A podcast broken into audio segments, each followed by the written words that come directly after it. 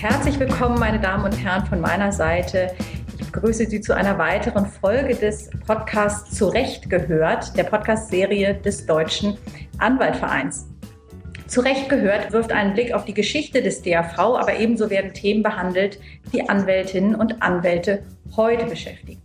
Mein Name ist Helene Bobrowski, ich bin Parlamentskorrespondentin bei der FAZ in Berlin und freue mich sehr, diese aktuelle Folge zu moderieren. Begrüßen darf ich Sie heute vom Deutschen Anwaltstag, der in diesem Jahr pan pandemiebedingt ja leider noch einmal rein digital stattfinden ähm, muss. Aber wir versuchen trotzdem heute eine so lebhafte Diskussion in diesem Online-Format hinzubekommen wie möglich. Das Thema heute ist sehr spannend. Es geht um Equal Rights, Frauen in der Anwaltschaft und beim DAV. Wir wollen also darüber sprechen, wie Gleichberechtigung in der Anwaltschaft gelingen kann, ähm, wie, es, ähm, wie man echte Gleichstellung eigentlich als Anwältinnen und Anwälte lebt, welche strukturellen Probleme es da gibt und was noch getan werden muss, um die Arbeitsbedingungen und Arbeits, äh, für Anwältinnen und Anwälte ähm, fairer zu gestalten. Bevor ich Ihnen die Diskussionsteilnehmer vorstellen möchte, möchte ich Sie herzlich einladen, sich rege zu beteiligen mit Ihren Fragen, mit Ihren eigenen Erfahrungen in dem Chat fachliche Kommunikation. Wir werden dann darauf eingehen. Zunächst einmal haben wir bei uns in der Runde Frau Silvia Groppler. Sie ist Rechtsanwältin und Notarin und außerdem Gender- und Diversity-Beauftragte des DAV und Mitglied im DAV-Vorstand und langjährige Vorsitzende der Arbeitsgemeinschaft Anwältinnen im DAV. Schön, dass Sie bei uns sind, Frau Groppler. Außerdem der Herr in unserer Runde ist Professor Dr. Matthias Kilian, der an der Universität äh, zu Köln lehrt und dort Direktor des Instituts für Anwaltsrecht ist und des Soldan-Instituts. Herzlich willkommen, Herr Kilian. Außerdem bei uns Dr. Annette Mutschler-Siebert, Rechtsanwältin, Partnerin der internationalen Wirtschaftskanzlei K&L Gates und auch Mitglied des DAV-Vorstands. Außerdem aus Mexiko zugeschaltet, das sind dann die Vorteile der digitalen Formate, ist Professor Dr. Marion Röwekamp. Sie ist Juristin und Historikerin und dort Inhaberin des Alexander äh, des Wilhelm und Alexander von Humboldt Lehrstuhls am Colegio de Mexico in Mexiko-Stadt. Herzlich willkommen, Frau Röwekamp und last but not least Dr. Regina Rogalski, Rechtsanwältin und die erste Frau tatsächlich im Vorstand des DAV, nämlich im Jahre 1977. Frau Rogalski, und mit Ihnen wollen wir auch direkt loslegen. Meine erste Frage, und da geht es erstmal um eine ganz kurze Einschätzung, um eine spontane Antwort. Was sind aus Ihrer Sicht ähm, die drängendsten Voraussetzungen, wenn Sie heute an das Thema Equal Rights denken? Einfach, was Ihnen jetzt spontan in den Kopf kommt. Als Tochter eines 1897 geborenen Rechtsanwalts und Notars und einer 1910 geborenen Rechtsanwältin und Notarin, meine Mutter hat übrigens 1948 in Dortmund den Deutschen Juristinnenbund gegründet, ist mir der tägliche Kampf im Rechtsanwaltsberuf um die Durchsetzung eigener oder fremder Rechte sozusagen in Fleisch und Blut übergegangen.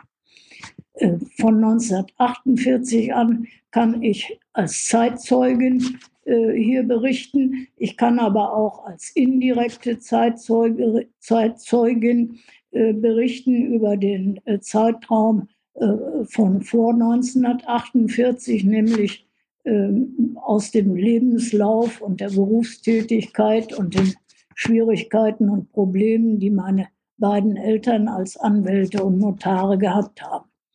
Also der Zeitraum war ja naturgemäß in der Begrüßungsansprache von äh, Frau Präsidentin Kindermann äh, ausgespart geblieben, weil ja der DAV überhaupt erst wieder 1948 ins Leben gerufen wurde.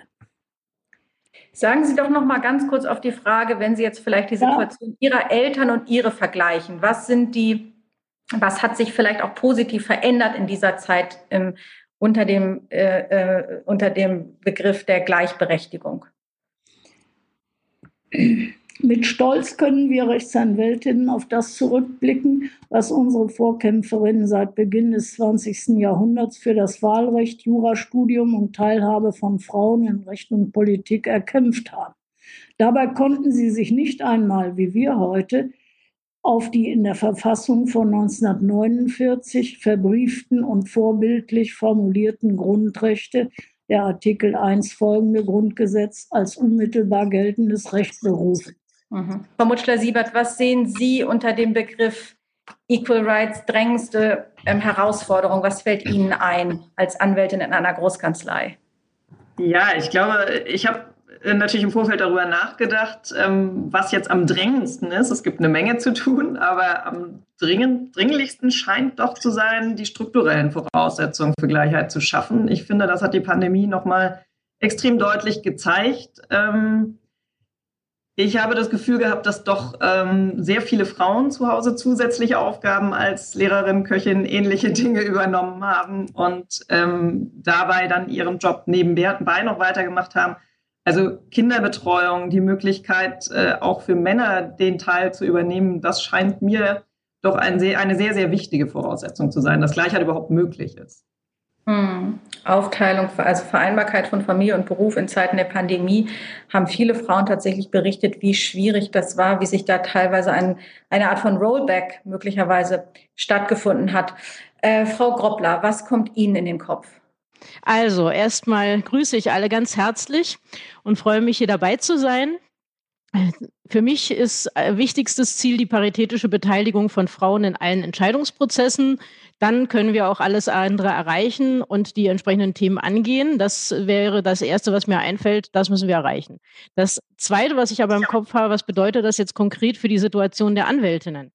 Und da denke ich, wir müssen unbedingt ähm, Bedingungen für den Beruf schaffen, wodurch wir mehr An Frauen in den An Anwältinnenberuf bekommen. Wir müssen verhindern, dass Anwältinnen den Beruf verlassen, weil die Berufsbedingungen nicht passen. Und wir brauchen mehr weiblichen Nachwuchs. Und diese klugen Frauen müssen wir in die Entscheidungspositionen bringen. Und zwar innerverbandlich, außerverbandlich und in alle wesentlichen Funktionen. Denn Frauen sind äh, prädestiniert, in dem Anwältinnenberuf auch ganz wesentliche Entscheidungsfunktionen in diesem Land wahrzunehmen. Wir müssen äh, die Karriere und äh, Familie miteinander verbinden lassen. Und das wären die Dinge, die für mich besonders dringend sind. Mhm. Vielen Dank. Das werden wir auch diskutieren, wie das eigentlich gelingen kann, Frauen besser zu fördern und sie nicht zu decouragieren, dass sie nach wenigen Jahren aufgeben und was anderes machen, was ja auch passiert. Frau Röbekamp, wie, sieht, wie ist der Blick auf, aus Mexiko auf diese Dinge? Erstmal guten Morgen aus Mexiko. Ich kann mich meinen Vorrednerinnen natürlich vollständig in allem anschließen. Ähm, was ich noch beifügen möchte, wäre, nachdem ich ja jetzt seit über einem Jahr zu Hause bin, ohne präsentielle Schule, die die Kinder ja wenigstens teilweise hatten in Deutschland, ähm, ist auch zu betonen, dass ich auch sehe, wie sehr ähm, die Pandemie gerade deutlich gemacht hat, dass wir strukturelle Veränderungen in der Familie brauchen. Ähm, was jetzt die, die rechtlichen ähm, Probleme angeht, die noch offen stehen, würde ich sagen, müssen wir vor allem angehen das Problem der alleinerziehenden Frauen. Das äh, ist bisher noch nicht gefallen. Das finde ich ein sehr wichtiges Thema, auch aus eigener Erfahrung. Und ähm, die Gleichheit im Steuerrecht und die Gleichstellung generell von jeder Form von Familien mit Kindern ähm, vor der klassischen Ehe. Das wäre vielleicht auch was, was angegangen werden sollte. Dass in Deutschland Familien, egal in welcher Form sie kommen, geschützt werden vor Ehen ohne Kinder. Vielen Dank, Frau Röbekamp. Und Herr Kilian, Sie als Mann in der Runde, was haben Sie dazu zu sagen? Wie wichtig ist Ihnen eigentlich die Gleichberechtigung? Ja, ich denke, bei dem Thema Frauen in der Anwaltschaft ist äh, ganz wichtig, äh, dass wir irgendwann auch mal den Status des Walk the Talk erreichen. Ähm, ich glaube, so ein gewisses Bewusstsein ist natürlich jetzt da, dass bei 60 äh, Prozent äh, Studentinnen und Referendarinnen und 35 Prozent Anwältinnen der Anwaltschaft äh, mit diesem Ungleichgewicht ähm, natürlich erhebliche Zukunftsherausforderungen verbunden sind. Und es wird natürlich auch ähm, häufig gesagt, da muss was, muss sich was ändern und es werden Konzepte auch entwickelt. Ähm, aber solche Ideen müssen dann natürlich auch effektiv implementiert werden in den Kanzleialltag vieler, vieler Kanzleien. Und ich glaube, daran mangelt es dann häufig äh, doch noch, dass wir da eher noch so im Start, Stadium des äh, Theoretisierens sind und die Implementierung ähm, da doch noch hinterherhinkt häufig. Hm, hm, okay, so das war mein erster kurzer Blick von jedem Einzelnen, dass ähm, unsere Zuhörerinnen und Zuhörer Sie einmal kennengelernt haben. Jetzt wollen wir mal in verschiedene Themen etwas tiefer einsteigen. Und Frau Röbelkamp, wir beginnen bei Ihnen und in Ihrer Funktion auch als Historikerin und schauen mal zurück, denn wir feiern ja nicht nur 150 Jahre Geburtstag des DAV, sondern im kommenden Jahr gibt es einen weiteren äh, Feiertag, wenn man so will, nämlich äh, 100 Jahre die Erstzulassung einer Frau in die Anwaltschaft, nämlich Maria Otto wurde am 7. Dezember 1922 die erste Rechtsanwältin in Deutschland. Was ähm, bedeutet das historisch, dieses Ereignis, das man möglicherweise ja als Dammbruch bezeichnen könnte, wenn man will? Kann man in einer gewissen Weise auf jeden Fall. Ähm, was bedeutet das Datum 1922 konkret? Ja, für Juristinnen natürlich auf jeden Fall, dass sie ab diesem Zeitpunkt zu den juristischen Berufen zugelassen wurden. Das waren sie nämlich für eine lange Zeit vorher nicht. Frauen konnten zwar Jura studieren ab dem Zeitpunkt, in dem Deutschland generell die Universitäten für Frauen offen waren, aber sie konnten nicht die juristischen Staatsexamine ablegen. Sie mussten das Studium mit einem Doktorexamen beenden und danach in Berufen tätig werden, die eben nicht klassisch juristisch waren.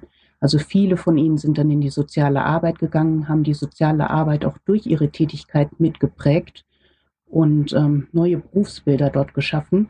Viele haben auch in den Rechtsauskunftsstellen von der deutschen Frauenbewegung gearbeitet und sind dort in Kontakt gekommen mit den, vor allem mit den diskriminierenden Regelungen des deutschen ähm, bürgerlichen Gesetzbuchs. Und da wir heute über Equal Rights sprechen, würde ich gerne einen Schlenker machen, nämlich äh, weg von dem Datum 1922, dazu, dass diese Juristinnen, also diese erste Generation von Juristinnen, auch die Speerspitze dem Kampf um gleiche Rechte von Frauen im Kaiserreich und in der Weimarer Republik gebildet hat. Wir haben nämlich nicht nur dafür gekämpft, dass die Berufe für Frauen geöffnet wurden in den juristischen Berufen, sondern eben auch für Gleichheit in anderen Gebieten, zum Beispiel im Familienrecht. Und insbesondere hier, da wären vielleicht dann Namen wie Marie Munk, Margarete Behrendt, Emmy Rebstein-Metzger oder auch die in der Schweiz studierte Marie Raschke zu denken. Die Frauen haben alle Reformforderungen im Familienrecht angedacht und versucht umzusetzen, wenn auch in der Weimarer Republik nicht erfolgreich, die dann später in der Bundesrepublik Deutschland und in der DDR wieder aufgegriffen wurden, auch von Weimarer Juristinnen im Übrigen. Nämlich in Westdeutschland war diejenige, die den Familienrechtsentwurf geschrieben hat, die ehemalige Richterin Marie Hagemeyer. Und in der DDR die spätere Justizministerin und ehemalige Rechtsanwältin in der Weimarer Republik, Hilde Benjamin. Und beide von ihnen haben fast ausschließlich auf die Reformideen der Weimarer Juristen und Juristinnen zurückgegriffen. Ähm, das ist ein Punkt, den ich sehr betonen möchte, dass also die, die, ähm, die Ideen, die sich vom Kaiserreich bis ins 20. Jahrhundert und zu den Reformforderungen 57 und den 70er Jahren ähm, gezogen haben, ganz stark von den ersten Anwältinnen und Juristinnen geprägt waren. Aber jetzt zurück zur Eröffnung der Berufe. Ähm, die Juristinnen, die also nicht tätig werden konnten in den juristischen Berufen, haben 1914 den Deutschen Juristinnenverein gegründet. Das ist die Vorgängerorganisation vom Deutschen Juristinnenbund, ähm, den offenbar die Mutter von Frau Rogalski ja mitgegründet hat. Ähm, der Juristinnenverein hat sich insbesondere darum bemüht, die ähm, Berufe für Frauen zu öffnen. Bis ähm, 1900, also bis zur Revolution und bis zum Erlass des Frauenwahlrechts und der Weimarer Verfassung hatten sie nicht allzu viele Chancen. Aber als dann in der Weimarer Verfassung die Gleichheitsrechte für Frauen festgesetzt waren und insbesondere auch in Artikel 128 die Ausnahmebestimmungen für Beamtinnen beseitigt werden mussten, da bekamen die Juristinnen dann ihre Chance und die haben sie auch genutzt. Nach einem umfangreichen Debatten wieder, die zum Teil äußerst absurd abgelaufen sind, vor allem auch aus dem Bereich der juristischen äh, Berufsorganisation, haben sie dann 1922 sich den Beruf erkämpft. Und dann wurde auch Maria Otto gleich als erste zugelassen. Auch hier, das war eine Ausnahme, weil äh, die meisten der Juristinnen ja schon 10, 12 Jahre ihr Studium hinter sich hatten und sich erst wieder auf das zweite juristische Staatsexamen vorbereiten mussten. Marie Otto hat allerdings als erste die ganze Zeit Referendariate besucht, immer für den Fall, dass die Zulassung dann kommt. Und als sie dann kam, hat sie sofort die Chance ergriffen und die erste das erste Staatsexamen dann mitgemacht. Die nächsten Juristinnen sind 1924 dann gekommen, nachdem sie sich dann eben auch vorbereitet haben und hatten dann in der Weimarer Republik eigentlich eine Sternstunde der Berufsaustätigkeit, würde ich sagen, vor allem auch als Anwältin. Ähm, in Weimar können wir sehen, dass die meisten Juristinnen Anwältin wurden. Das hat sich, ich glaube, nach 45 gedreht. Darüber können wir vielleicht nachher sprechen. Und ähm, die wenigsten als Richterinnen tätig wurden. Ich habe bis jetzt 1933 etwa 114 Anwältinnen gezählt. Sind nicht allzu viele, aber diese 114 haben großen Impact hinterlassen. Und ich glaube, damit bin ich auch am Ende meiner Redetätigkeit, Redezeit. Ich würde allerdings noch gerne darauf hinweisen, dass der Deutsche Juristinnenbund im nächsten Jahr auch umfangreiche äh, Kampagnen zu 100 Jahre Frauen in den juristischen Berufen machen wird. Unter anderem mit zwölf Podcasten, extra Podcasten von Justizierstöchter, die Sie ja vielleicht auch alle hören. Wenn nicht, auch hier ein Hinweis, sehr lohnenswert. Schon eine Empfehlung. Eine kurze Nachfrage hätte ich noch, und zwar diese 114 Anwältinnen in der Weimarer Republik. Was waren denn deren Schwerpunktgebiete? Waren das diese, sage ich mal, typischen Frauenthemen, äh, Familienrecht und ähnliches, oder waren die in allen Bereichen ähm, des damaligen Wirtschafts- und sonstigen Lebens aktiv? Also ich würde sagen, es ist beides. Am Anfang haben sie schon in diesen klassischen Bereichen angefangen, weil viele davon ja auch besonders betroffen waren und darin ja auch gearbeitet haben. Also Marie Munk zum Beispiel hatte ja auch verschiedene Reformentwürfe für den BD, also für den Bund Deutscher Frauenvereine geschrieben. Und dass sie dann im Familienrecht anfing, war vielleicht auch einfach normal. Viele von ihnen sahen sich auch gerade prädestiniert für diese klassischen Aspekte. Aber es gab genauso viele Frauen, die in ganz anderen Arbeitsgebieten tätig wurden, vor allem dann in den späteren Jahren der Weimarer Republik. Also es gab alles beides. Okay, vielen Dank. So, jetzt springen wir mal in die 50er Jahre. Frau Rogalski hat nämlich 1959 ihr Jurastudium aufgenommen und wurde dann 1967 als Rechtsanwältin zugelassen. Und jetzt haben wir über die 20er Jahre ähm, gesprochen. Vielleicht erzählen Sie uns doch mal über die Stimmung, wie Sie, die Sie erlebt haben in den, in den späten 60er Jahren, ähm, und was sie bewogen hat, sich dann auch für, in der Anwaltschaft für den DAV zu engagieren 1977. Wie gestaltete sich das damals als Frau vielleicht auch wie angenehm oder auch wie schrecklich war es damals wahrscheinlich dann doch unter vor allem Männern tätig zu sein? Also zum Vorstand des DAV äh, kandidierte man nicht so einfach äh, als normale Feldwald-Wiesenanwältin. Ich weiß ja nicht, wie es heute ist, aber damals gab es ein ehernes, ungeschriebenes Gesetz. Der Landesverband schlägt vor und dessen Wille wird automatisch von der Mitgliederversammlung respektiert. In meinem Fall war es aber so, dass der Landesverband Baden-Württemberg sich nicht auf einen Kandidaten hatte einigen können, sodass also äh, zwei Kandidaten aus demselben Landesverband zur Wahl, aus demselben Bundesland zur Wahl standen. Und da haben sich offenbar viele Kollegen in München 1977 gesagt, na dann können wir ja eigentlich auch mal eine Frau wählen. So kam es. Ich fühlte mich damals getragen von dem einstimmigen Mandat meiner Berufskollegen aus dem Anwalt- und Notarverein Dortmund, die der Meinung waren, mein dortiger Einsatz für die Sache der Anwälte solle sich auf höherer Ebene auswirken. Ich war schon 1970 auch als erste Frau im dortigen äh, Verein in dessen Vorstand gewählt worden und bin bis 1993 erste Vorsitzende gewesen. Übrigens habe ich die Wahl zur Vorsitzenden gegen meinen damaligen männlichen Mitkandidaten ohne die Stimmen der damals schon auf 55 äh, weiblichen äh, Vereinsmitglieder angewachsenen äh, Kolleginnen ähm, mit der Mehrheit nur der Männerstimmen gewonnen. Dabei hatte mein Mitbewerber, während ich mich im Urlaub in Frankreich zur Vorbereitung eines Workshops auf dem DAT in Essen äh, über die nicht-eheliche Lebensgemeinschaft befand, alle männlichen äh, Vereinskollegen der Reihe nach angerufen und er hatte für hatte für sich zu werben versucht. Dem vorausgegangen war ein Antrag der Kolleginnen, der Anwalt- und Notarverein beim Landgericht Dortmund e.V. möge sich umbenennen in Verein der Rechtsanwältinnen, Rechtsanwälte, Notarinnen und Notare beim Landgericht Dortmund e.V. Diesen Antrag hatte ich im Vorstand nicht unterstützen mögen und mir dadurch den Zorn der fortschrittlichen Kolleginnen zugezogen und musste daher meine Vorstandsvorsitzendenwahl äh, alleine mit den Männerstimmen bestreiten. Ist mir aber gelungen und da bin ich sehr stolz drauf. Und warum haben Sie den Antrag nicht unterstützt? Weil ich das für albern fand, äh, dass man also jetzt äh, dem Geschlecht einer Person einen derart wichtigen Nachdruck verleihen musste, dass man also die äh, Sprache da, äh, dadurch verbiegen äh, mhm. wollte.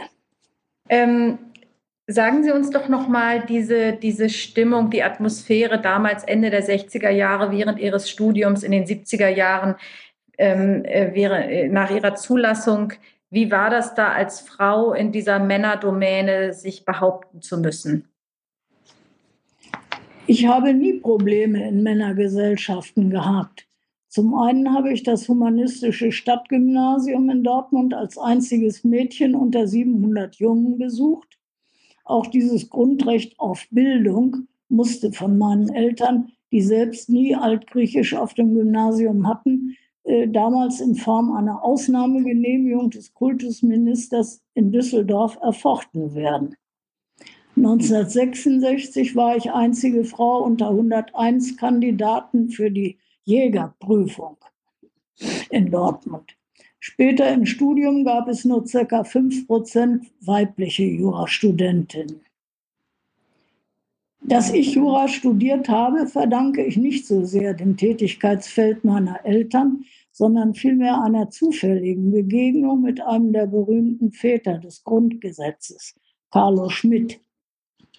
Ich hatte während vier Wochen eines studentischen äh, Freizeitaufenthaltes äh, in äh, Sanary-sur-Mer in Frankreich die unverhoffte Gelegenheit, äh, in dieser vier Wochen persönlich mit ihm zu diskutieren. Und diese Begegnung hat meine weitere Entwicklung sehr geprägt und sicherlich die Entscheidung für das Jurastudium beflügelt. Er hat dabei mit uns Schülern, für die der Geschichtsunterricht äh, wegen der Belastung der Vorgeneration durch die Nazi-Zeit mit dem Völkerbund endete, zum ersten Mal überhaupt von dieser Zeit und den Lehren, die er selbst daraus und aus den Problemen mit der Weimarer Verfassung gezogen hatte, gesprochen. Eine letzte Frage noch an Sie, Frau Rogalski. Das klingt jetzt so, als Sie waren immer in so Männerdomänen unterwegs, haben, hatten männliche Förderer. Hatten Sie denn auch sowas wie ein Frauennetzwerk, also andere Frauen, mit denen Sie sich verbündet haben, um bestimmte Ziele zu erreichen? Das hatte ich ja nicht nötig, da meine Mutter den Juristinnenbund 1948 schon in, in Dortmund gegründet hatte. Und äh, ich bin auch im Juristinnenbund selber eigentlich nie ähm, in, in, in dem Netzwerk tätig gewesen. Also das äh, hatte ich äh, deswegen nicht nötig, weil ich mich von vornherein äh, in die Tätigkeit im Dortmunder Anwaltverein reingesteigert habe. Dort habe ich äh, die kostenlose Rechtsberatung für Minderbemittelte eingeführt. Ich habe den äh, kostenlosen Notdienst in Strafsachen organisiert und die Kollegen dann dazu gekriegt, dass sie das wechselnd äh, immer wahrgenommen haben äh, im Interesse der Allgemeinheit. Und äh, das hat sich von selbst ergeben, dass ich diese Felder dann auch später insbesondere äh, auch die, meine Mitarbeit am Pensions, an der Pensionskasse des OLG, der Rechtsanwälte beim OLG Hamm, äh, und auch am Versorgungswerk der Rechtsanwälte in Nordrhein-Westfalen. Es äh, war ja eines der letzten, die überhaupt, oder überhaupt das letzte, was äh, gegründet wurde als berufsständische Versorgung, dass ich da also immer tatkräftig mitgearbeitet habe.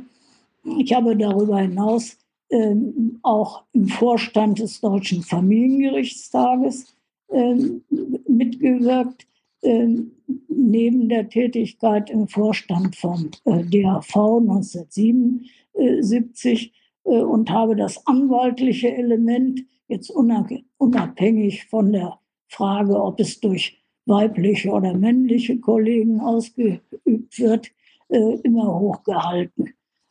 Und Vielen Dank für diese Einblicke. Ähm, Sie haben gerade gesagt, unabhängig davon, ob es von Männern oder Frauen ausgeübt wurde, Frau Groppler. Sie sind jemand, die sich sehr engagiert hat dafür, dass es nicht ähm, unabhängig ist, ob es Mann oder Frau sind, sondern für die Förderung von Frauen in der Anwaltschaft. Heute sind Sie Gender- und Diversity-Beauftragte des DRV. Sie waren jahrelang Vorsitzende der AG, äh, der Arbeitsgemeinschaft Anwältinnen im DRV, die 2000 2004 gegründet wurde. Vielleicht erzählen Sie uns mal über diese Arbeitsgemeinschaft, was dort eigentlich gemacht wird, was Ihre Ziele sind und was die Ideen waren bei der Gründung im Jahr 2004. Das mache ich sehr gern. Ähm, vielleicht noch ein Satz, der mir jetzt, nachdem ich das alles gehört habe, so einfiel, ist, für mich es wichtig, äh, Frauen sichtbar zu machen. Und ich meine, dass wir das sowohl in Person brauchen, aber auch in der Sprache. Das äh, vielleicht als großes Statement, aber jetzt zur Gründung der Arbeitsgemeinschaft. Das ist eine wirklich schöne Geschichte. Also, wir gucken 17 Jahre zurück an der, es war der ähm, äh, es war auf dem Deutschen Anwaltstag in Hamburg, aber es gab eine Vorgeschichte. Damaliger Präsident war Herr Dr. Streck und der befasste sich mit der Frage, ähm, müssen wir etwas für Frauen hier im Verband oder generell unternehmen, also für Anwältinnen? Und er veranlasste eine Studie. Professor Hommerich hat die gemacht und es gab vor allen Dingen zwei tragende Ergebnisse. Anwältinnen verdienen erheblich weniger als Anwälte und in allen Bereichen des DAV sind Frauen eigentlich unterrepräsentiert. Außerdem gab es viel zu wenig Kolleginnen im Deutschen Anwaltverein. Das war also ein Thema, dem äh, er sich annehmen wollte. Es wurde ein Arbeitskreis gegründet. Es gab viele Akteurinnen und Akteure, die beteiligt waren. Und dann gab es was ganz Besonderes und das waren die sogenannten KKK-Kongresse oder Konferenzen. KKK stand ja immer mal für Küche, Kirche, Kinder. Jetzt standen sie aber für Karriere, Kohle, Kompetenz. Und damit ist das Arbeitsprogramm eigentlich schon mal angegeben. Karriere, Kohle, Kompetenz. Was brauchen Anwältinnen? Wo wollen sie eigentlich hin? Ich ähm, äh, bekam von, diesem, von dieser Konferenz irgendwie mit, sollte auch in Hamburg ähm, stattfinden. Deswegen ist Hamburg ein, eine Stadt, eine sowieso wunderbare Stadt und ganz eng mit der Arbeitsgemeinschaft verknüpft.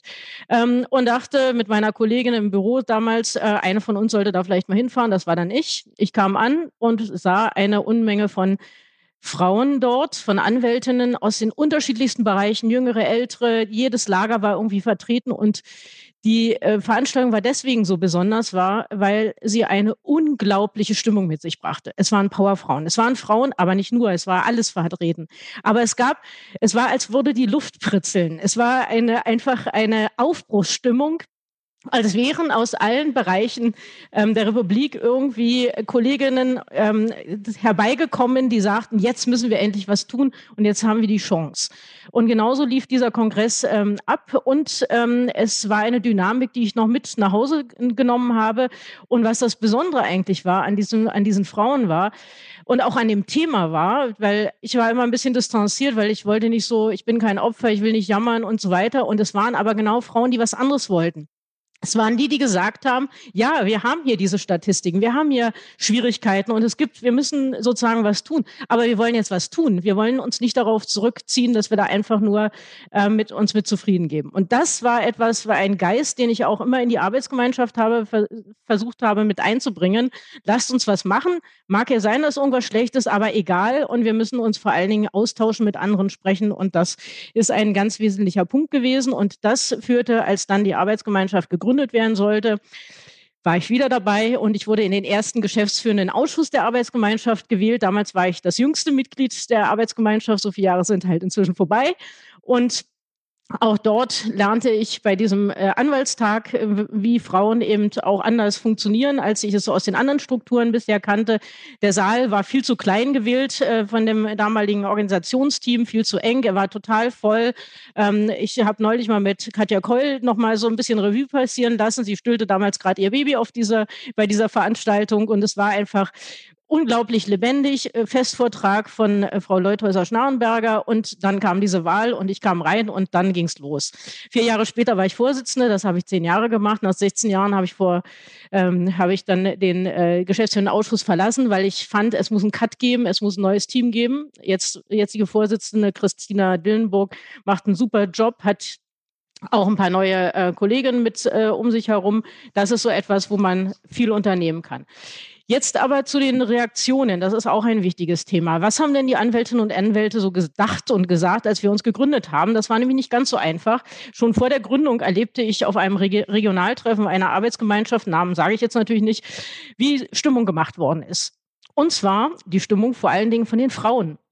Wir wurden als ähm, Gefahr angesehen und ich habe versucht, immer nach den Gründen zu gucken. Immer wenn ich mich als Sympathisantin zu erkennen gab, wurde man natürlich etwas zurückhaltend, aber es war tatsächlich so, es wurde gesagt, brauchen wir nicht. Ähm, ich bin keine Quotenfrau, weil das Quotenthema geisterte natürlich sofort rum. Ähm, ich habe es geschafft, sonst warum müssen es die anderen leichter haben? Und wir schaden nur dem Thema, was damals aber eigentlich so schlecht besetzt war, dass man eigentlich kaum noch schaden konnte. Ähm, und es war so die Angst, ich werde so als Manzin, äh, Feministin war für manche ein äh, Schimpfwort und so weiter. Das war sozusagen das erste Problem, was ich äh, erlebte. Das zweite war der An Deutsche Anwaltstag 2006 in Köln. Wir hatten ein Thema Versorgungswerke, was Verbessern für Anwälte und hatten gewagt, uns Gedanken zu machen, eine Mustersatzung vorzulegen und eine Veranstaltung zu organisieren. Es postierten sich einige Kollegen vor den Veranstaltungsraum und versuchten Kolleginnen davon abzuhalten, diese Veranstaltung zu besuchen mit dem Hinweis, ich kenne dich doch, willst du wirklich zu diesem immensen Haufen? Kein Witz. Und die anderen schönen, unschönen Worte will ich gar nicht erwähnen. Es war nicht einfach am Anfang, das will ich im Grunde sagen. Ähm, wir haben diesen, den Artikel, den wir von dieser Veranstaltung machen wollten, durften wir nicht im Anwaltsblatt äh, veröffentlichen, weil das war nicht, die äh, hatte Gründe, dass man mit unseren Ergebnissen nicht einverstanden war.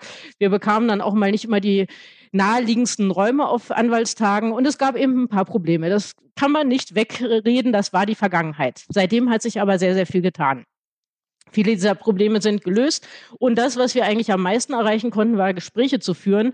Ich habe ähm, auch angefangen, äh, Kollegen für die Mitgliedschaft der Anwalt, äh, der Arbeitsgemeinschaft zu gewinnen. Wir haben immer so fünf, sechs äh, Mitglieder gehabt, die äh, richtige, ähm, die sozusagen auch die Themen in die ganze Anwaltschaft reingebracht haben. Weil eines der ganz wesentlichen Punkte der Arbeitsgemeinschaft ist immer gewesen, es ist eine gesamtverbandliche Aufgabe. Es ist eine Aufgabe von Frauen und Männern, von Anwältinnen und Anwälten gemeinsam. Es ist eine gesamtpolitische Aufgabe, eine gesamtgesellschaftliche Aufgabe. Wir haben Themen wie die Vereinbarkeitsgeschichte.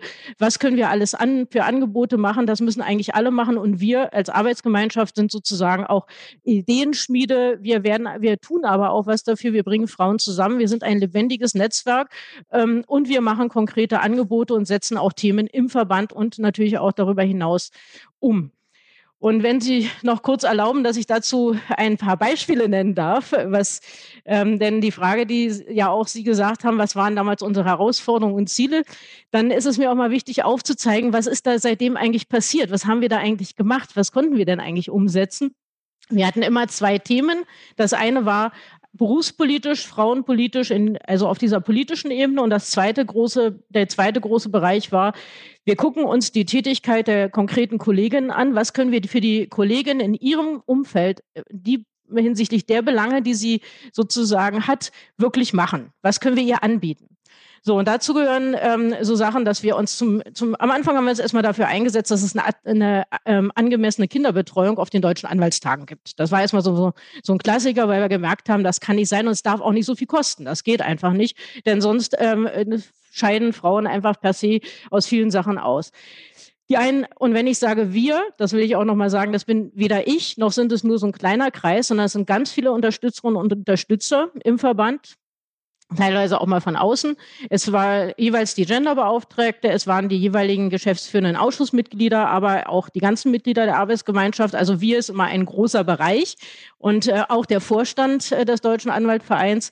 So wurde also die Genderbeauftragte institutionalisiert, später auch der Genderausschuss, der heute Gender- und Diversity-Ausschuss, erfreulicherweise seit gestern heißt. Ähm, dann haben wir ähm, dafür gesorgt, dass es einen Maria-Otto-Preis gibt, nämlich es sollen Rechtsanwältinnen oder Personen, die sich um Anwältinnen ähm, verdient gemacht haben, geehrt werden. Wir müssen Frauen sichtbar machen. Das bezieht sich auch auf Preisverleihungen. Wir haben eine Referentinnenquote gefordert und auch bekommen. Ähm, wir haben einen regelmäßigen Genderbericht im, äh, im Verband und wir haben auch ein paar Sachen durchgesetzt. Zum Beispiel steht in der Satzung die ähm, Gleichstellung von Anwältinnen und Anwälten in, ähm, nee, das ist nicht in der Satzung. Nein, stopp. Wir haben ähm, bekommen, dass sich der DAV bei der Erfüllung seiner Aufgaben ähm, bei, um die, für die Gleichstellung von Mann und Frau einsetzt. Das war ein wesentlicher Punkt. Ähm, wir haben andere Beschlüsse erwirkt, zum Beispiel die Gleichstellung von Anwältinnen und Anwälten in Wort und Bild. Das ist noch nicht ganz immer umgesetzt, aber es war damals Anlass eine Werbekampagne. Dann haben wir Anwältinnen ins Anwaltsnotariat als wichtiges Thema, weil dort auch noch eine größere Unterrepräsentanz vorherrscht. Wir haben uns mit politischen Themen beschäftigt, zum Beispiel die weibliche, äh, die weibliche Genitalverstümmelung oder auch Frauen als Opfer und Akteurinnen bei Völkerrechtstribunalen war ein Thema. Wir haben ein Mentoring-Projekt initialisiert. Wir haben äh, Sommerempfänge gemacht, äh, Veranstaltungen angeboten und so weiter und so fort. Kann ich noch weiter ausführen? Ich stoppe jetzt mal, weil die anderen zwei Drittel auf der Liste spare ich mir für weiteres. Wir haben noch weitere Runden, aber ich äh, habe gerade in den Chat ge geschaut und da wollte ich Ihnen einmal die Rückmeldung geben, Frau Roppler, dass Sie ähm, hier von äh, Frau Wegener, die schreibt, Frau Groppler, Sie sind mit Ihrer Energie ein wirkliches Vorbild für die Rechte der Anwältinnen. Also loben sich ja auch viel zu wenig und wenn es dann mal passiert, dann kann man das auch mal sagen. Also vielen Dank. Ähm, dafür, sage ich jetzt einfach mal Ihren Namen, Frau Groppler. Eine Frage jetzt an Sie aus dem Chat. Ähm, Sie, äh, setzt, Sie haben gerade gesagt, Gleichberechtigung und was noch zu tun, das haben Sie ausgeführt.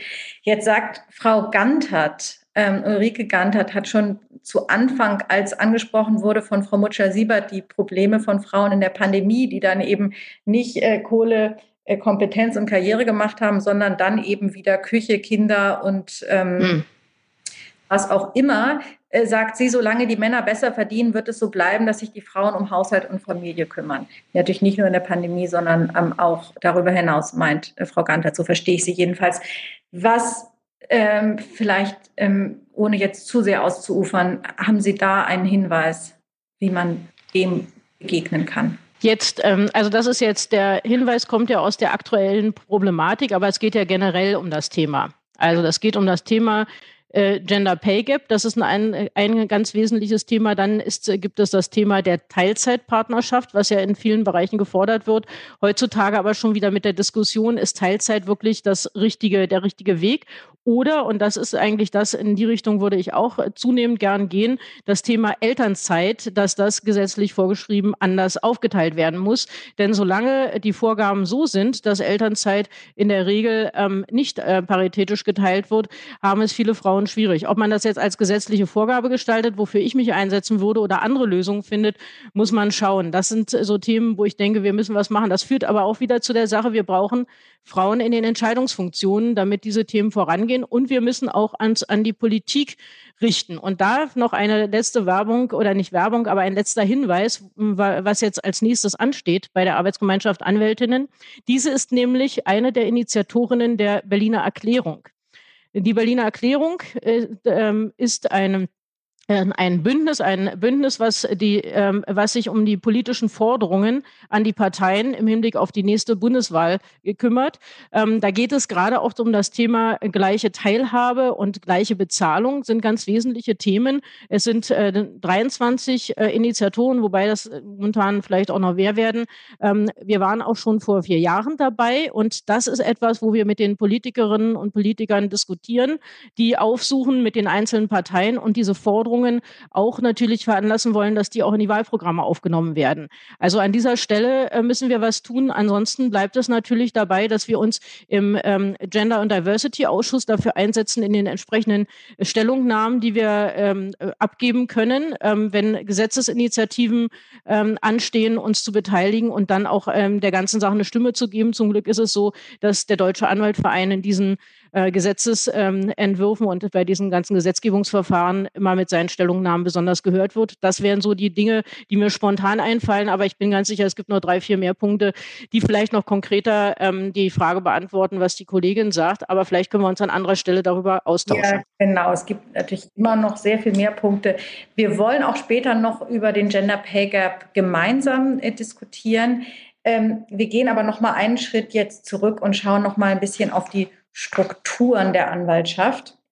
Und da haben wir einen Experten in der Runde, nämlich Herr Professor Kilian, der ja schon seit Jahren sich mit der Anwaltschaft aus wissenschaftlicher Perspektive beschäftigt und äh, auch sehr genau im Blick hat, wer sich in diesem Feld, ähm, äh, ja, wie sich, wie sich die Struktur äh, äh gestaltet. Ähm, 35 Prozent der Anwältinnen und Anwälte sind derzeit Frauen. Die Tendenz ähm, ist steigend. Ähm, können Sie uns mal erklären, wie sich, wie, ähm, wie das, wie, Sie, wie Ihr Blick darauf ist, ähm, diese zunehmenden Frauen, äh, der zunehmende Frauenanteil in der Anwaltschaft, ähm, inwiefern sich das eigentlich bemerkbar macht, wie sich das ähm, auswirkt und was Ihre Prognose ist, wie sich das weiterentwickelt?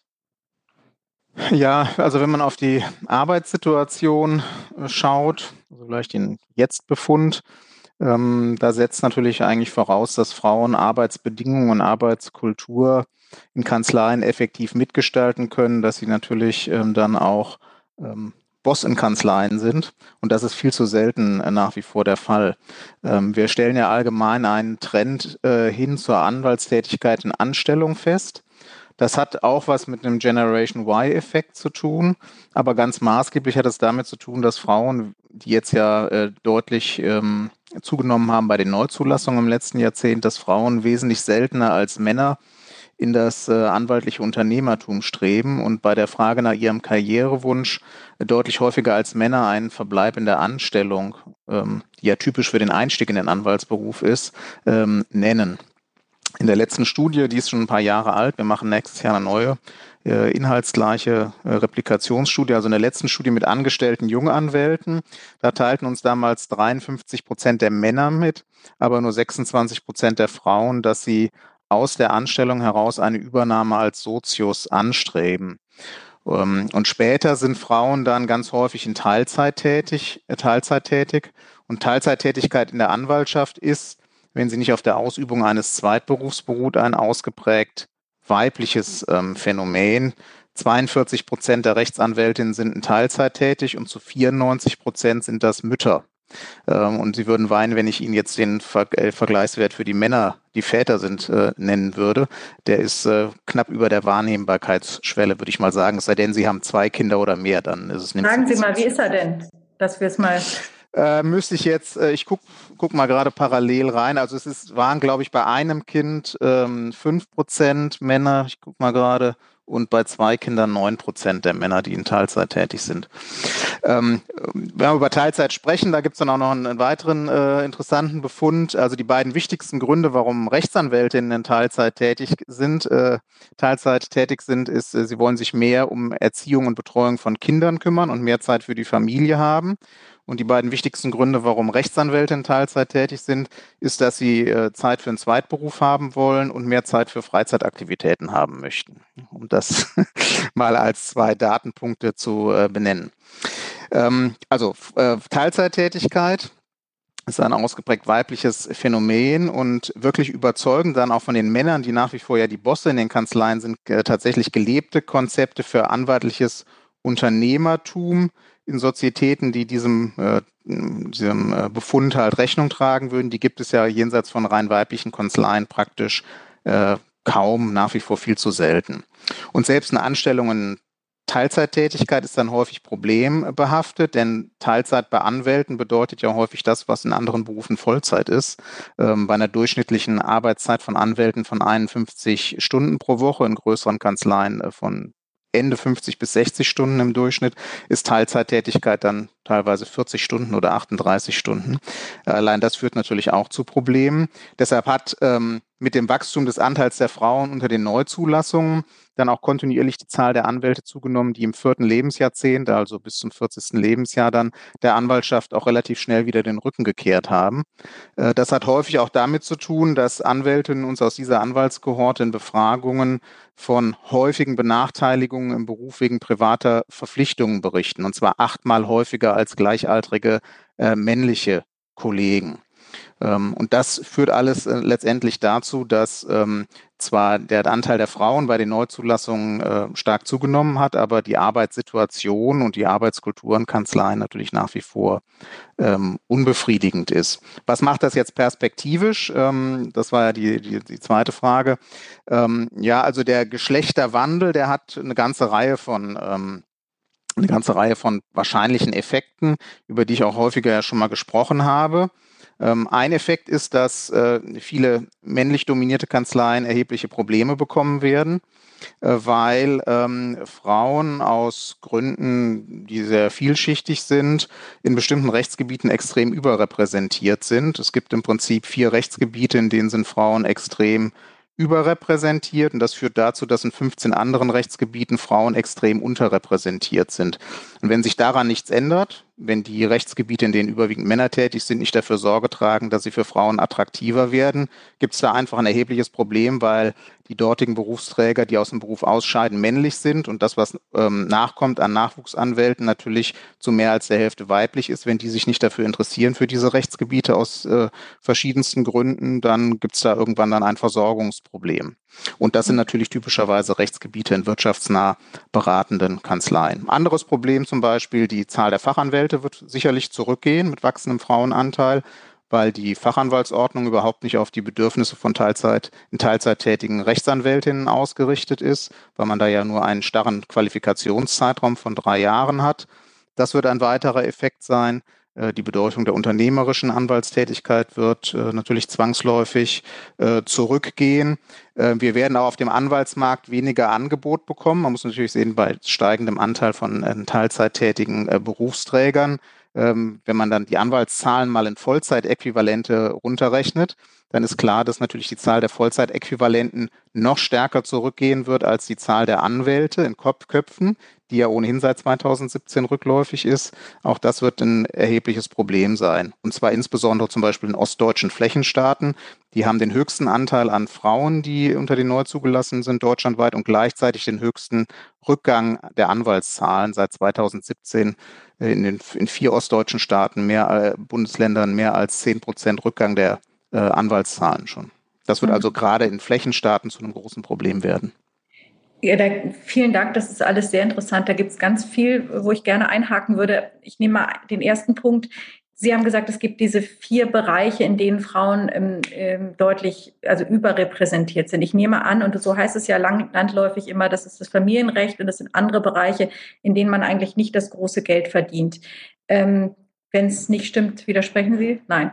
Okay. Familienrecht, ähm, Sozialrecht, Medizinrecht und allgemeines Zivilrecht. Da sind Frauen überrepräsentiert. Ähm, warum ist das eigentlich so? Und, und da frage ich jetzt mal äh, leicht provokant, ist das nicht auch dann vielleicht die Verantwortung der Frauen selbst, sich nicht immer diese Bereiche auszusuchen. Wir haben über Gender Pay Gap vorhin kurz gesprochen, sondern ganz bewusst sich auch, wir reden ja gleich noch mit Frau Mutschler-Siebert darüber, die einen anderen Weg gegangen ist, aber ähm, fehlt es da am, an der Ermutigung, ähm, dass Frauen auch in andere Bereiche gehen? Ähm, wie ist da Ihre Beobachtung? Ja, also ich denke, ein Problem ist, dass jetzt, ähm, ich sag mal, in ähm, mittelgroßen und großen Sozietäten ähm, das letztendlich Rechtsgebiete sind, die ähm, nicht äh, abgedeckt werden im Wesentlichen, also Familienrecht, Sozialrecht, Medizinrecht vielleicht noch mit Einschränkungen, so allgemeines Zivilrecht im Zweifelsfall auch eher nicht. Da ist dann immer so ein bisschen äh, die Frage, was ist da jetzt zuerst da gewesen, Huhn oder Ei? Ähm, ist äh, schwierig zu beantworten, aber äh, jedenfalls ähm, äh, jedenfalls äh, ermutigt natürlich auch die, die Verteilung von Rechtsgebieten auf bestimmte äh, Tätigkeitsstrukturen, also Kanzleigrößen, ähm, natürlich jetzt auch nicht unbedingt ähm, äh, Anwältinnen in, in, in, größere Einheiten zu gehen. Ähm, das, äh, denke ich, spielt, spielt auch eine Rolle. Das ist sehr vielschichtig, das äh, lässt sich auch so pauschal, tue ich mich da immer ein bisschen schwer, ähm, das, das zu beantworten. Ähm, das hat natürlich zum Beispiel, da kommen wir ja gleich noch drauf zu sprechen, auch auf das Thema Equal, ähm, Equal Pay natürlich eine Auswirkung. Ähm, das beruht auch auf natürlich äh, Geschlechter äh, Einflüssen, hat aber natürlich häufig auch damit zu tun, dass Frauen in Rechtsgebieten tätig sind, die einfach nicht so ertragsstark, ertragsstark sind. Mhm. Vielen Dank. Ja, ähm, Frau Guckenmus äh, äh, wies im Chat übrigens auch darauf hin zum Thema Equal Pay, einen sehr wichtigen Punkt, der auch schon am Montag im Rahmen des Anwaltstags ähm, diskutiert wurde, nämlich dass es ja nicht nur ähm, das aktuelle Gehalt ist, das dann geringer ist, sondern dass sich das natürlich auch auf die Rente auswirkt und insbesondere natürlich ähm, Auszeiten, die sich dann später schmerzhaft bemerkbar machen, wenn das Versorgungswerk eigentlich zahlen soll und da bestimmte ähm, Beitragsjahre ähm, fehlen. Da hat äh, Frau Guckenmus, das weiß ich, eine tolle äh, PDF-Datei zusammengestellt über die verschiedenen Versorgungswerke, was es da für Möglichkeiten gibt. Ähm, nur weil sie es auch gerade in den Chat geschrieben hat, möchte ich an dieser Stelle nochmal darauf hinweisen, weil das zum Teil vergessen wird. Man guckt dann aufs Gehalt, man guckt auf den Gender Pay Gap heute und ähm, denkt gerade die Jüngeren vielleicht nicht, noch nicht so sehr an die Zukunft. Ähm, Herr Kilian, Sie haben jetzt mehrfach gesagt, die Frauen sind in den Großkanzleien jedenfalls auf der ähm, Partnerebene, Sie haben, glaube ich, gesagt, da wo die Bosse sind ähm, ähm, oder so ähnlich sich ausgedrückt, ähm, unterrepräsentiert immer noch deutlich. Und tatsächlich, ich meine, man kriegt manchmal, das sage ich als Journalistin, wenn man ähm, mit dem Bereich zu tun hat, wird dann gesagt, nein, es gibt doch all diese Frauen und dann werden einem von Kanzleien Frauen genannt, die teilweise sogar Kinder haben und Partner sind, aber eben teilweise die Kinder auch erst ähm, als Partnerin schon bekommen haben, also nicht unbedingt diesen diese Karriere mit Kind gemacht haben, sondern erst Karriere, dann Kind. Und das sind, so sehe ich das jedenfalls doch äh, vorwiegend Einzelfälle und viele Frauen fangen in Großkanzleien an und Sie haben es ja gesagt, wenden sich dann irgendwann äh, mehr oder weniger frustriert ab und gehen in den Staatsdienst, in die Gerichte oder machen etwas anderes. Jetzt haben wir aber eine Frau bei uns, nämlich Frau Mutschler-Siebert, ähm, die das anders gemacht hat und die Partnerin in einer großen Wirtschaftskanzlei ist ähm, erzählen Sie uns doch mal, Frau Mutschler-Siebert, erstens, wie haben Sie das gemacht ähm, und wie fühlt sich das an? Ich, ich höre natürlich sehr gespannt hier zu und ähm, lese auch im Chat gleichzeitig weiter. Ähm, ich bin in zwei dieser unterrepräsentierten Rechtsgebiete tätig, im Kartell- und Vergaberecht, ähm, wo äh, nach wie vor sehr viele männliche Kollegen unterwegs sind. Ich habe mir das jetzt nicht primär ausgesucht, weil man da die große Kohle machen kann. Das ist ein Nebeneffekt, der sehr schön ist. Aber ähm, tatsächlich sind das Interessenschwerpunkte gewesen. Und genau diese Frage, warum geht man eigentlich in eine Großkanzlei oder macht das eigentlich Sinn für eine Frau, überhaupt eine Großkanzlei zu gehen? Gibt es da eine Chance? Die stellt man sich natürlich am Anfang. Und es gibt ja immer noch ähm, Schwierigkeiten, es gibt immer noch Stolperfallen auf dem Weg. Aber es wird kontinuierlich besser und es wird natürlich nur dann besser, wenn sich auch Leute dafür einsetzen. Ja, und das muss man dann vielleicht leider in dem Fall auch selber sein und ähm, das eben durchdrücken, dass es Teilzeit in der Großkanzlei gibt. Ähm, das gab es in meiner ersten Kanzlei nicht, bevor ich gesagt habe, so, ich kriege jetzt ein Kind, ich gehe jetzt in Teilzeit. Ähm, das funktioniert nicht immer alles super muss man ganz ehrlich sagen. Ja, Teilzeit ist schwierig bei so einem herausfordernden Job, aber es ist eben eine Voraussetzung. Und inzwischen kenne ich keine einzige von den Großkanzleien mehr, die das nicht ermöglicht. Es ist immer die Frage, wie gut sich es dann durchsetzen lässt. Aber ja. Darf ich mal fragen, was Teilzeit dann konkret bedeutet? Sind das die 40 Stunden, von denen Herr Kilian sprach? Nein, das ist ähm, tatsächlich unterschiedlich. Aber ich bin zum Beispiel nach der Geburt der Kinder mit 50 Prozent nur zurückgegangen und das war deutlich weniger. Da bin ich dann wirklich zweieinhalb Tage die Woche gekommen. Ähm, habe auch beides ausprobiert, ja, mit vollen Tagen und mit äh, einem halben Tag. Ich kann nicht so richtig sagen, was besser funktioniert hat. Es ist ähm, am Ende immer eine Abwägungsfrage, aber das muss man sich dann individuell so zurechtschneidern, wie es funktioniert. Es ist nicht so, dass das ähm, dann 40 oder 50 Stunden in Teilzeit sind. Ja, das, das wäre ja dann auch völlig frustrierend. Ähm, ein Aspekt vielleicht nur zu dieser Teilzeitfrage, den ich auch gerne immer den jungen Kolleginnen mitgebe. Zum einen gibt es die Möglichkeit inzwischen. Ja, man kann das einfordern und da guckt auch keiner mehr komisch. Und zum anderen, je weiter man aufrückt, desto eher ist man ja auch Herr seiner Zeit. Ja? Wenn man einer von den Bossen wird irgendwann, dann kann man eben auch ohne Teilzeit sagen, so, und ich bin jetzt mal weg und eben wie die Männer das für ihre Freizeit nutzen, das dann für was auch immer nutzen. Ja? Also genau diese selbst ähm, gewählten Flexibilitäten, die kann man ja erreichen, wenn man in der Kanzleistruktur aufsteigt. Also insofern bei uns hat sich da sehr viel getan. Ich glaube, dass das auch in anderen Kanzleien so ist, aber wo man sagen muss, wo es wirklich immer noch hakt, ist, ist ganz oben, also bei den Equity-Partnerschaften. Ne? Und dann kommen die großen Kanzleien und sagen ganz stolz, wir haben ganz viele Partnerinnen. Und das sind dann aber eben alles ähm, Salary-Partnerinnen, die nicht beteiligt sind an der Kanzlei, also keinen Anteil an der Kanzlei halten. Und bei den Equity-Partnerschaften ist es nach wie vor sehr, sehr dünn. Da muss was passieren. Und die Frage ist, wie kann man das ändern? Ähm, ich persönlich war früher nie ein Freund der Quote. Ich habe mich da sehr gedreht. Wahrscheinlich ist das eine Frage des Lebensalters, dass man irgendwann zu der Erkenntnis kommt, Qualifikation alleine reicht eben nicht aus. Mir begegnet relativ häufig bei jungen Kolleginnen, wie es bei mir auch war, diese Erwartung, wenn ich gut arbeite und wenn ich richtig top bin in meinem Bereich, dann werde ich auch Partnerin. Aber das wird man eben nur dann, wenn man es fordert. Das ist ja wirklich ein interessanter Punkt. Ist es heute immer noch so, dass es für Frauen objektiv gesehen schwieriger ist, ähm, wenn die sagen, ich will und ich kann, dass es immer noch sowas gibt wie eine gläserne Decke, die dann vielleicht, man kommt dann mit, mit sehr viel Einsatz und so weiter sehr weit, aber eben nicht ans Ziel. Sprich, äh, Sie haben es jetzt Equity-Partnerschaft genannt. Gibt es da noch sowas, irgendwelche Strukturen, die es für Frauen objektiv gesehen schwerer machen?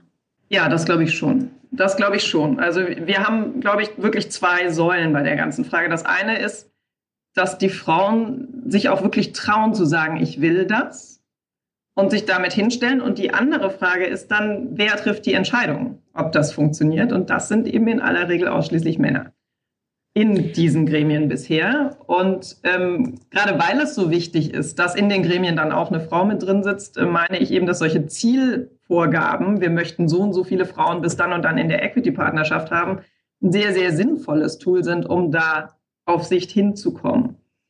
Hm. Und das Phänomen ist, Männer sitzen in den Gremien und fördern dann bewusst oder unbewusst eben ihresgleichen und haben, und haben irgendwie Vorbehalte oder Misstrauen, ob eine Frau möglicherweise dann eben sogar mit Kindern das hinbekommt. Genau, ich glaube, das sind zwei ganz wesentliche Elemente. Das eine ist der sogenannte Implicit Bias oder diese Voreingenommenheit, ohne dass das irgendwas Böses oder Negatives ist. Aber jeder von uns hat Vorstellungen. Wenn man in einer Sekunde gefragt wird, was hältst du von dem und dem und zwei Bilder gezeigt bekommt, dann hat man eine Meinung im Kopf. Ja, das ist nichts was Schlimmes, das ist menschlich.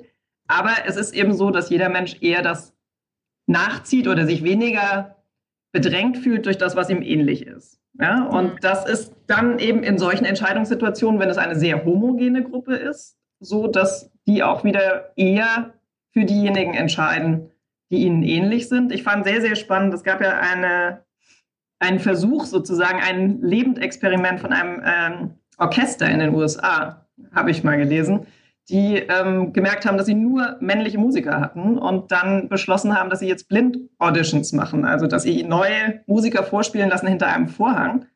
Und oh Wunder, hinterher waren sie 50-50 besetzt.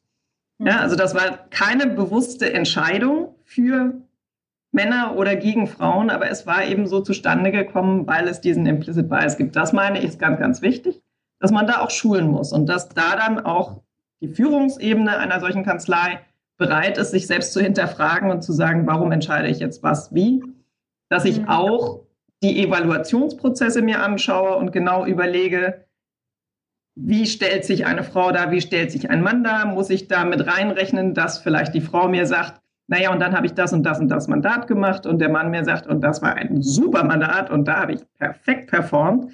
Ja, also das muss man eben dann auch manchmal so ein bisschen ähm, gegeneinander aufwiegen. Aber ich glaube, dieser implicit Bias, offen zu sein, kritisch gegenüber sich selbst zu sein und zu überlegen, warum man jemanden auswählt, das ist ein wichtiges Ding.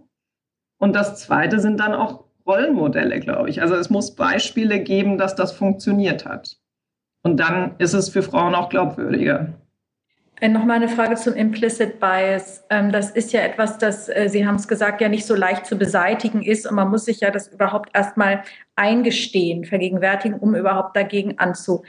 Ähm, wie ist da Ihre Beobachtung jetzt vielleicht nicht nur auf Ihre eigene Kanzlei, sondern in, der, in dem ganzen Bereich Großkanzlei? Gibt es da überhaupt von den Partnern die ja teilweise auch schon älter sind, eine Bereitschaft, das zu hinterfragen? Oder gilt das, sage ich mal, jetzt als irgendwie moderner äh, äh, Gender-Quatsch, der irgendwie völlig äh, übertrieben ist und den man nicht so weiter ernst nehmen muss? Wie, wie ist da so der, ähm, der Inside-Talk, sage ich mal? Gibt es beides. Ja, um mal ganz ehrlich zu sein, natürlich habe ich das gehört. Was ist das denn schon wieder für ein Quatsch? Ähm, aber es gibt auch eine ganze Reihe von Männern, die das extrem offen annehmen. Gerade in der amerikanischen Kanzlei, muss man dann auch mal wieder sagen, haben wir bei unserer letzten Partnerversammlung einen Redner gehabt, der sich nur mit Implicit Bias beschäftigt hat. Ja, und die gesamte Partnerversammlung musste pflichtmäßig da sein. Das fand ich persönlich ganz erfreulich. Ähm, das ist ein Thema, das erstmal ankommen muss und mit dem sich jeder einzeln beschäftigen muss. Aber ich glaube schon, dass das immer mehr ins Bewusstsein kommt und dass auch die Kollegen in den Führungsetagen das wahrnehmen. Es ist ein sehr, sehr konservativer Beruf, nach wie vor. Ja? Und es sind ähm, gerade in der Equity-Partnerschaft vermutlich häufig Männer, deren Frauen eben zu Hause geblieben sind und die sich das dann auch gar nicht vorstellen können. Und auch dafür sind Rollenmodelle wieder gut, ja? weil in dem Moment, wo sie es einmal positiv erlebt haben, ach, die arbeitet ja tatsächlich weiter, ist ja verrückt. Ja, obwohl die in Teilzeit ist, ähm, funktioniert das auf dem Projekt. Dann ist es auch leichter, dann solche, solche Modelle weiterzuführen. Ja, vielen Dank. Ähm, wann man, wenn Männer müssen sich natürlich mit dieser Frage, Sie haben es gesagt, auseinandersetzen, wenn es die Quote gibt. Ja, dann ist es keine freiwillige Geschichte mehr, ob ich mich dem stelle, weil ich jetzt gerade einen Vortrag höre und das interessant finde, sondern dann muss man. Ähm, Sie haben gesagt, Sie haben Ihre Meinung da geändert, früher Gegenquote, jetzt ähm, sehen Sie es anders. Das habe ich übrigens von verschiedenen Frauen ähm, schon gehört, die im Laufe ihres Lebens ähm, aufgrund verschiedener Erfahrungen anders drauf blicken. Deswegen möchte ich jetzt mal in die Runde fragen. Ähm, Sie können sich, ähm, wenn jemand sofort äh, sagen will, melden Sie sich, sonst nehme ich Sie nach der Reihe dran. Was ist Ihr Blick auf die Quote und was ist die Erfahrung damit? Was bringt sie? Und das Gegenargument ist ja immer, äh, wurde auch schon äh, vorgebracht ähm, von Frau Groppler, ja, also Quotenfrau, dass Frauen ja teilweise selbst ähm, äh, das sehr vehement ablehnen, weil sie sagen, das schadet eigentlich der Sache der Frauen. Was ist da Ihre Meinung? Da sich niemand meldet, nehme ich jetzt Frau Röbekamp. Fangen Sie mal an. Also ich kann natürlich nicht aus der Perspektive der Anwaltschaft sprechen, ich kann nur aus der Perspektive von Frauen in der Wissenschaft sprechen. Und ähm, da glaube ich, dass die Quote enorm wichtig ist, weil Deutschland, ich glaube, mit 11 Prozent Frauen momentan, also wenn man die Juniorprofessorinnen rausrechnet, die ja nur befristete Stellen haben, in, mit Frankreich das äh, Schlusslicht in Europa bildet. Und ähm, das ist ein erschreckender Befund.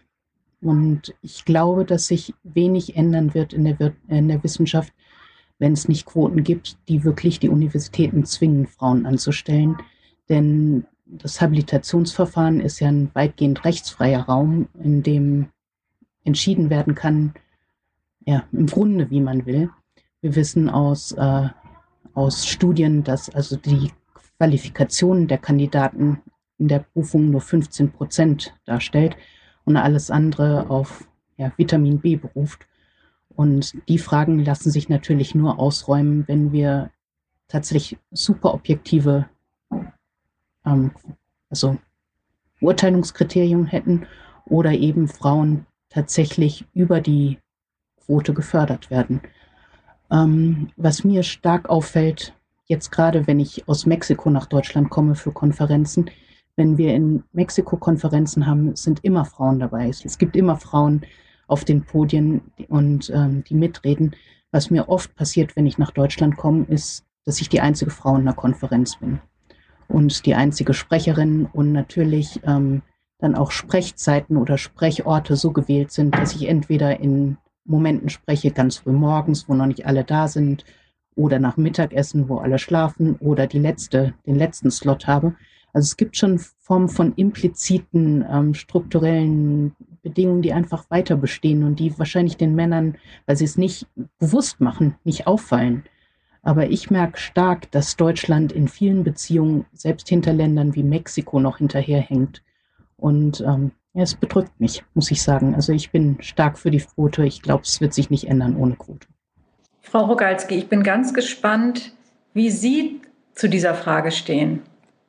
Ja, also für mich äh, ist einiges, was Frau Groppler vorgebracht hat, an Gründen irgendwie gar nicht nachvollziehbar.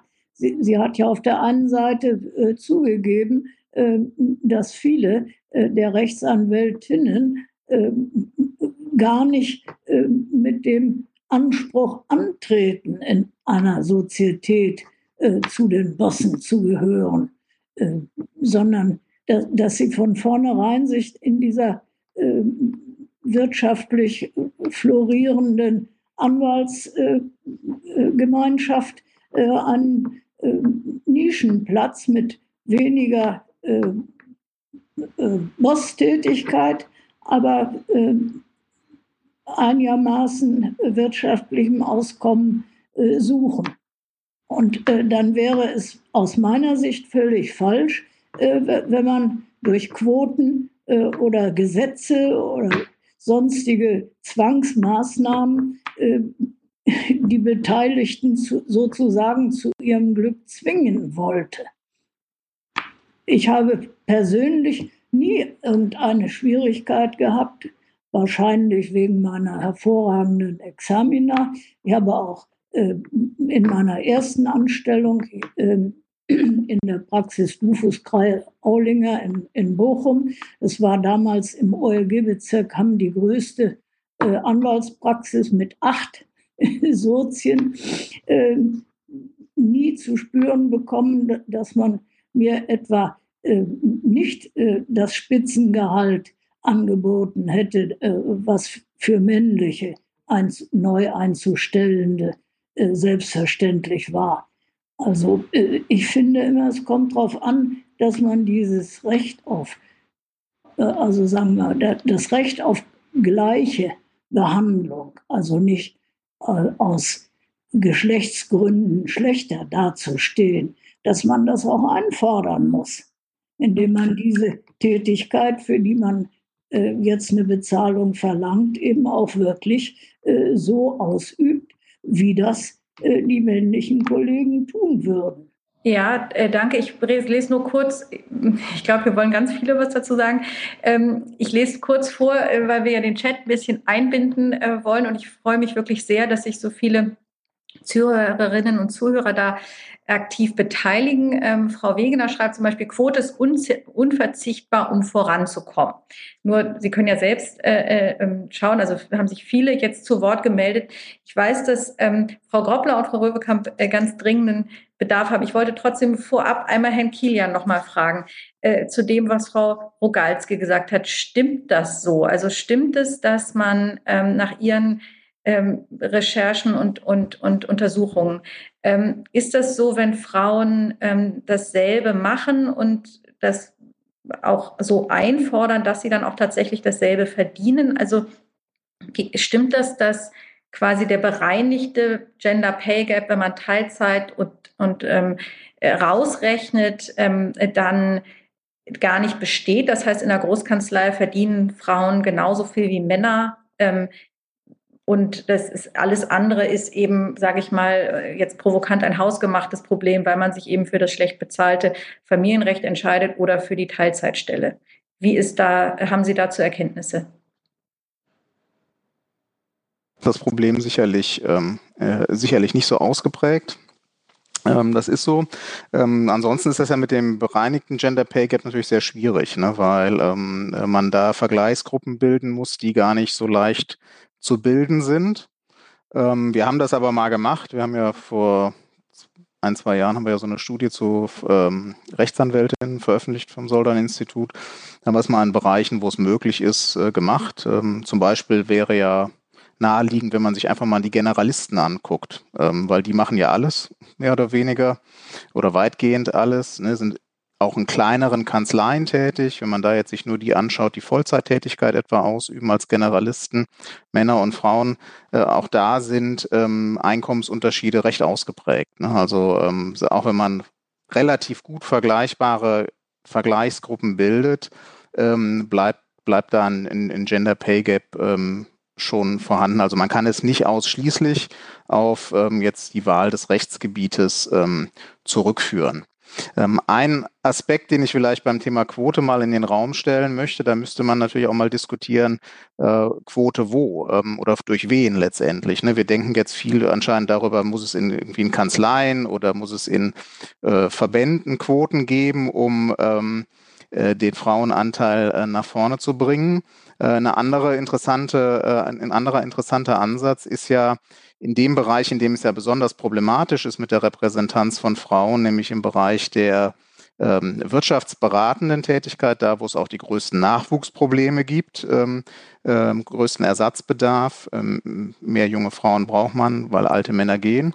Ähm, da kann man natürlich auch Steuerung äh, über die ähm, Nachfragerseite herstellen. Das ist ja in Amerika schon relativ verbreitet, dass es einfach Diversity-Anforderungen gibt. In den letzten Monaten etwa ging das ja durch die Presse. Der neue General Counsel bei Coca-Cola hat da relativ strenge Diversity-Anforderungen an die Panel-Kanzleien formuliert. Der ist allerdings auch, genaues weiß man nicht, dann nach ein paar Monaten wieder weg gewesen bei Coca-Cola. Hat es da also nicht lange äh, geschafft. Aber Nokia zum Beispiel hat für europäische Kanzleien jetzt auch ähm, Diversity-Anforderungen formuliert. Nicht ganz knallhart, wie das in Amerika zum Teil gemacht wird, bietet aber interessanterweise seinen Kanzleien, wenn die, die diese Quoten nicht erreichen, äh, Mentoring etwa an, ne, wie sie besser werden können, um halt äh, Diversity ähm, sicherzustellen. Und das ist sicherlich ein Ansatz in dem Bereich, in dem es besonders problematisch ist, ähm, mit ähm, äh, der Frauenquote, ähm, da dann ähm, äh, vielleicht eine Steuerungsfunktion auch mal kreativ zu denken, nämlich von der Nachfragerseite her. Ja, interessant.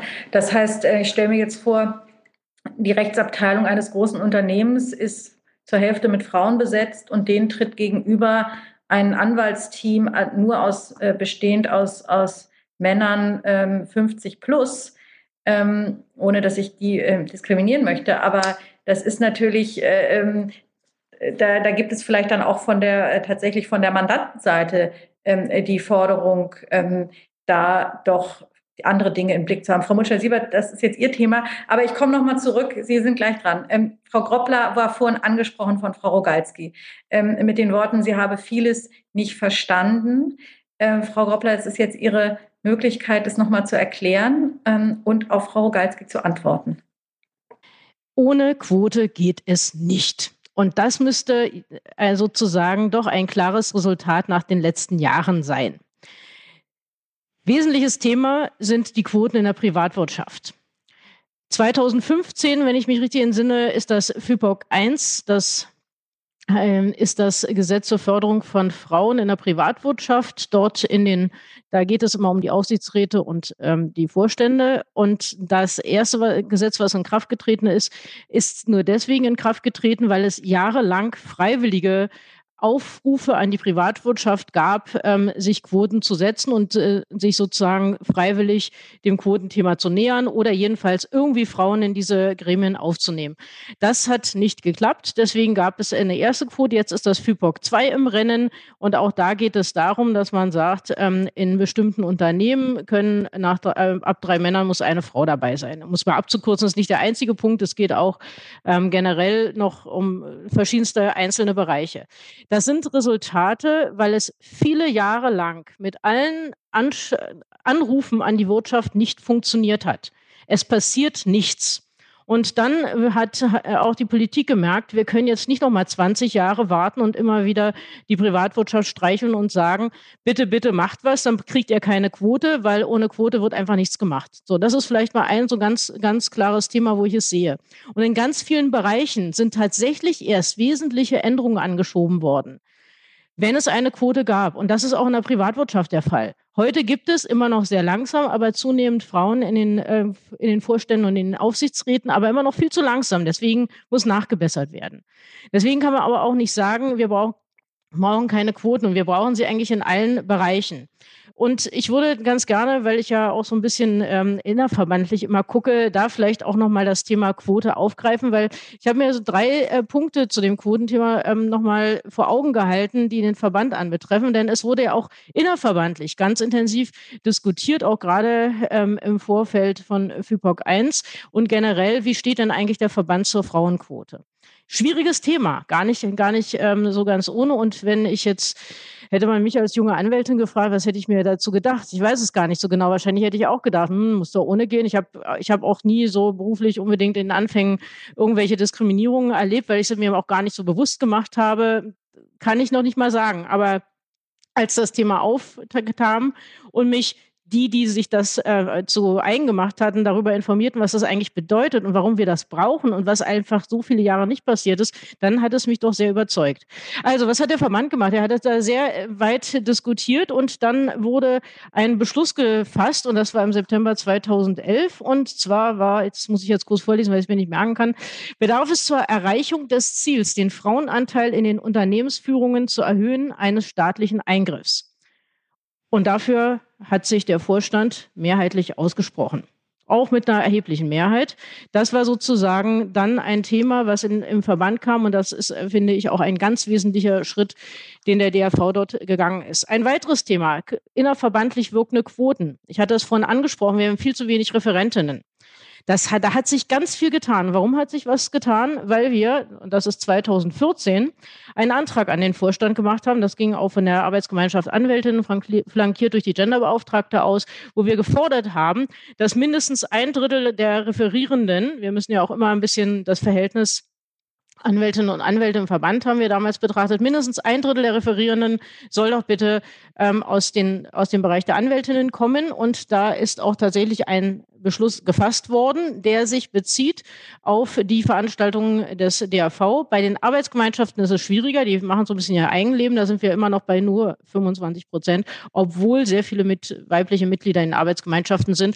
Da es tut mir auch leid für die Vorsitzenden der Arbeitsgemeinschaften, da würde ich doch noch das ein oder andere Gespräch gerne führen und zu guten Lösungen kommen. Aber ähm, im Moment einfach erstmal zu sagen, auch da, was ist passiert danach? Ähm, da muss ich auch sagen, da hat die DAA, äh, Deutsche Anwaltsakademie, immer super gehandelt und wir haben gemeinsam, Arbeitsgemeinschaft und äh, eine DAA, ähm, versucht, Referentinnen zu finden und auch in diese entsprechenden ähm, Referate reinzubringen. Und das ist ein, es geht gut voran. Man muss aber immer, und das meine ich bei jedem Thema, was wir heute ansprechen, immer wenn es darum geht, über die Erreichung von Zielen und was haben wir alles geschafft und so weiter zu gucken, nie stehen bleiben. In dem Augenblick, wo wir nicht aufpassen, geht es wieder rückwärts. Also das ist so ein Thema, will ich nur auch nochmal sagen, das ist etwas, was ich sehr gelernt habe. Man muss eigentlich an jedem Thema immer dranbleiben. Drittes und letztes Thema zu dem, äh, zu dem Ganzen ist, wir haben die Gesetzgebungsausschüsse und auch da fiel uns auf, dass wir im Verband nicht so viele Frauen da drin haben. Und das Zweite, was immer auffällt, ist, man findet dann Frauen und man hat dann immer mehr Zahlen in den Gesetzgebungsausschüssen, aber der Vorsitz ist immer das Problem. Das heißt, das zum Thema gläserne Decke, auch da ist es immer so, Frauen kommen bis zu einem bestimmten Grad, vor allen Dingen, wenn sie protegiert werden. Ähm, aber dann ist irgendwie so, das ist, das kann dagegen stoßen, es funktioniert einfach nicht. Und das geht auch nur über solche Quoten, wenn man sich darüber das bewusst macht. Und das haben wir da auch gemacht und haben gesagt, ähm, wir brauchen also einmal bei der Neubesetzung wollen wir eine ähm, Quote von, wir wollen mit der Neubesetzung eine Quote von 36 Prozent erstmal Mitglieder erreichen.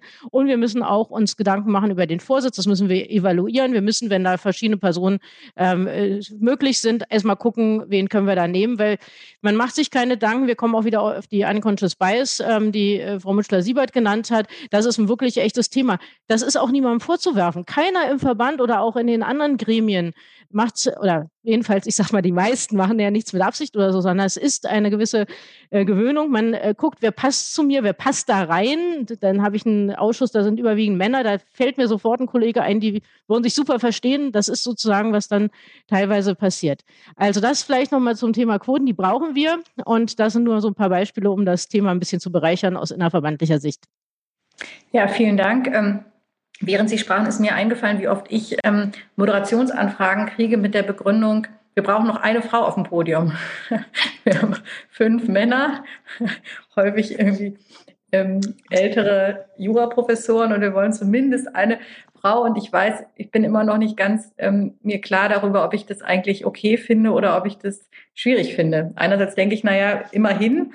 Und andererseits ähm, ist man dann irgendwie das Deckmäntelchen als Moderatorin für so ein Gremium. Aber das wollen wir jetzt nicht diskutieren, sondern ich will Ihnen einen Chat äh, vorlesen von Tabea äh, ähm, Kierspel, die was Interessantes schreibt. Und zwar, viel wichtiger wäre es, Lebensmodelle umzudenken. Viele Frauen, die ich kenne, möchten sich vielseitiger entwickeln als Männer, denken mehr über ihren Platz in der Welt und das große Ganze nach möchten nicht nur fachlich in einem Bereich erfolgreich sein, sondern ihre Persönlichkeit auch außerhalb der Arbeit entwickeln, Kontakte pflegen, sich ehrenamtlich engagieren und so weiter und so weiter, ähm, unabhängig davon, wie viel man damit verdient. Das ist sicherlich äh, natürlich auch eine absolut ähm, mögliche und natürlich äh, zulässige Entscheidung, die eine Frau selber trifft. Die Frage ist nur, und das diskutieren wir ja jetzt, trifft eine Frau diese Entscheidung ganz bewusst? Oder wird sie eben in eine Rolle gedrängt und hätte und, und äh, möchte eigentlich was ganz anderes und das ist aber schwierig. Frau Röwekamp. Ich denke, die Frage geht auch weiter als die Quote, sondern geht tatsächlich um Fragen von, wie man die Arbeitsbedingungen schafft.